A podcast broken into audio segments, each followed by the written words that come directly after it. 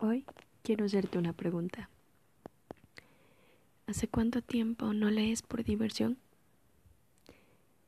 ¿Hace cuándo es que no tomas un libro y encuentras en él fascinantes historias que llenan tu alma y a veces que también llenan de paso tu vida? Los tiempos han cambiado y muchos nos encontramos frente a pantallas, en chats superfluos,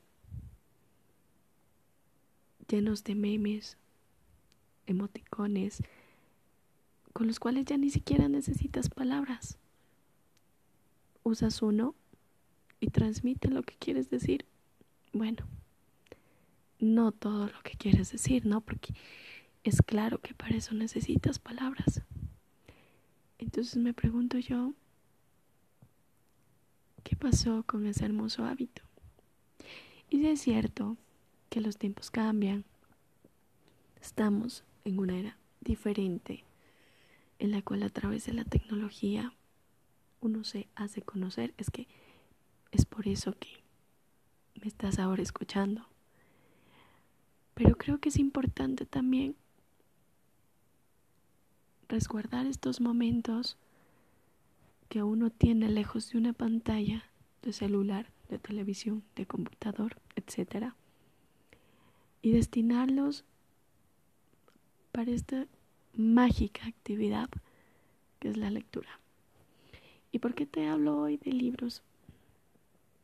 Pues es muy simple, porque la historia de hoy se encuentra en las páginas de un libro. Y créeme que te va a fascinar. Así que eso espero, ¿no? Y te invito a que si quieres continuar escuchándolo, sigas la dirección que te dejo y estará completo el podcast de esta fría noche para algunos lugares. O si me escuchas de otro país, pues te cuento que acá es una fría noche y nada mejor que una fría noche escuchar un audio y llenarte con él. Hace unos días eh, estaba leyendo un libro de la escritora Isabel Allende, chilena. El título es Paula. Y el contenido del libro es, es hermoso y a la vez desgarrador. Lo que narra no te contaré, pues te invito a leerlo porque es una de las tantas joyas de la literatura. Y no solo por el sentimiento y las emociones que la escritora transmite a través de sus palabras, sino también porque en ella relata algo relacionado a lo que actualmente estamos viviendo en algunos países de Latinoamérica referente a las protestas violentas que han existido en los últimos tiempos, reclamando derechos, pidiendo justicia, etcétera, y sin que me tomes con alguna postura política en particular, que de paso te adelanto que no la poseo. Pienso que la política es una de las ramas que más corrompen al ser humano y por ende es una de las que, o más bien por las que menos atracción siento y la que más desidio me provoca. Así que, así que te contaré que lo que más me atrajo fue cómo la autora va relatando de primera mano lo que sucedió durante el golpe de Estado orquestado por Augusto Pinochet el 11 de septiembre de 1973, si mi memoria no me falla, que de hecho me falla mucho. y pues, como relata todos estos eventos, es tan, tan cruel todo lo, lo que se había ocultado durante tanto tiempo y te llega, creo que al fondo de tu corazón, todas las historias de las que vienen cargadas sus páginas acerca de todo lo que tuvieron que vivir estas personas en esa época. Tantos perseguidos políticos, muchos torturados, desaparecidos, asesinados, personas sumidas en la extrema pobreza, todo lo que tuvieron que pasar y que se asemeja mucho a las cosas que actualmente hemos estado viviendo en algunos países. Y solo con decirte pues que es muy triste. Y como decía al inicio, más que nada que un libro te dé a conocer partes de la historia que tú ignorabas y que logre transmitirte tanto a tal punto de que sientas esa repulsión por este tipo de personas que cometieron estos actos y, algunos que incluso quedaron impunes y hasta ahora no, no se haya justicia para todas las personas, para todo el pueblo que sufrió.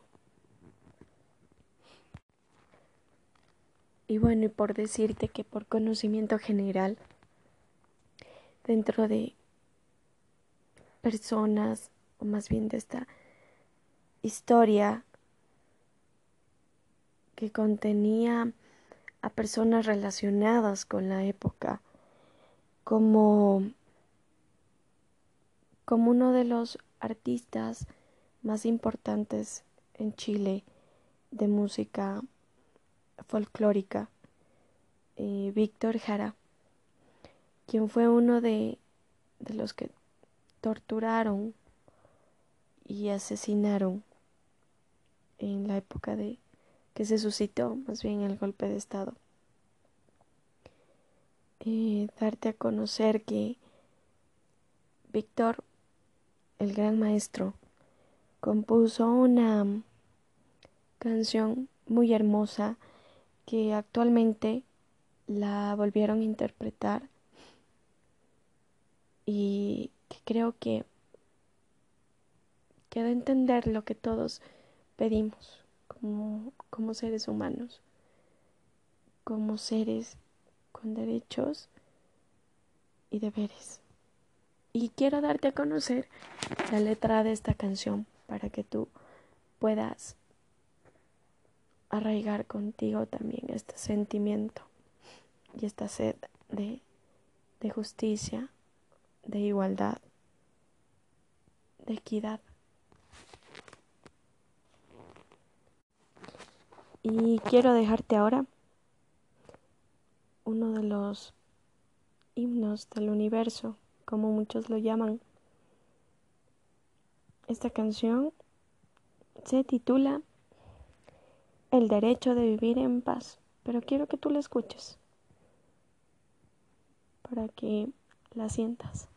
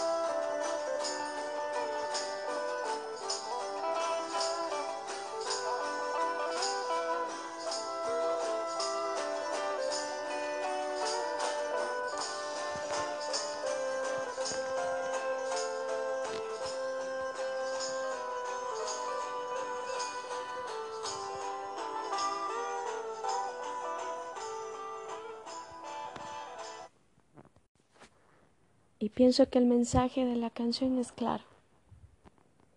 Lo que quiere transmitir es aún más evidente.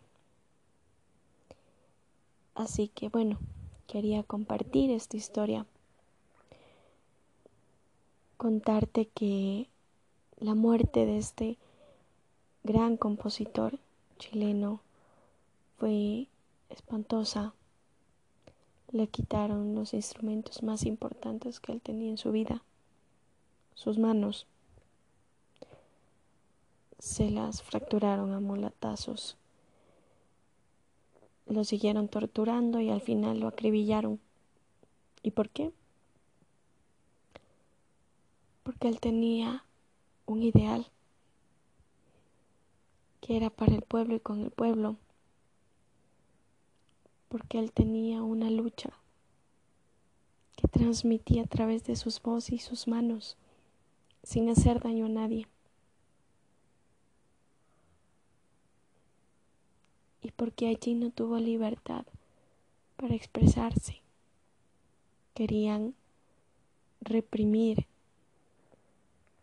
su libertad y lo lograron no solo con él, sino con muchos personajes importantes de la época y muchas otras personas que de por sí ya eran importantes para el avance de la sociedad.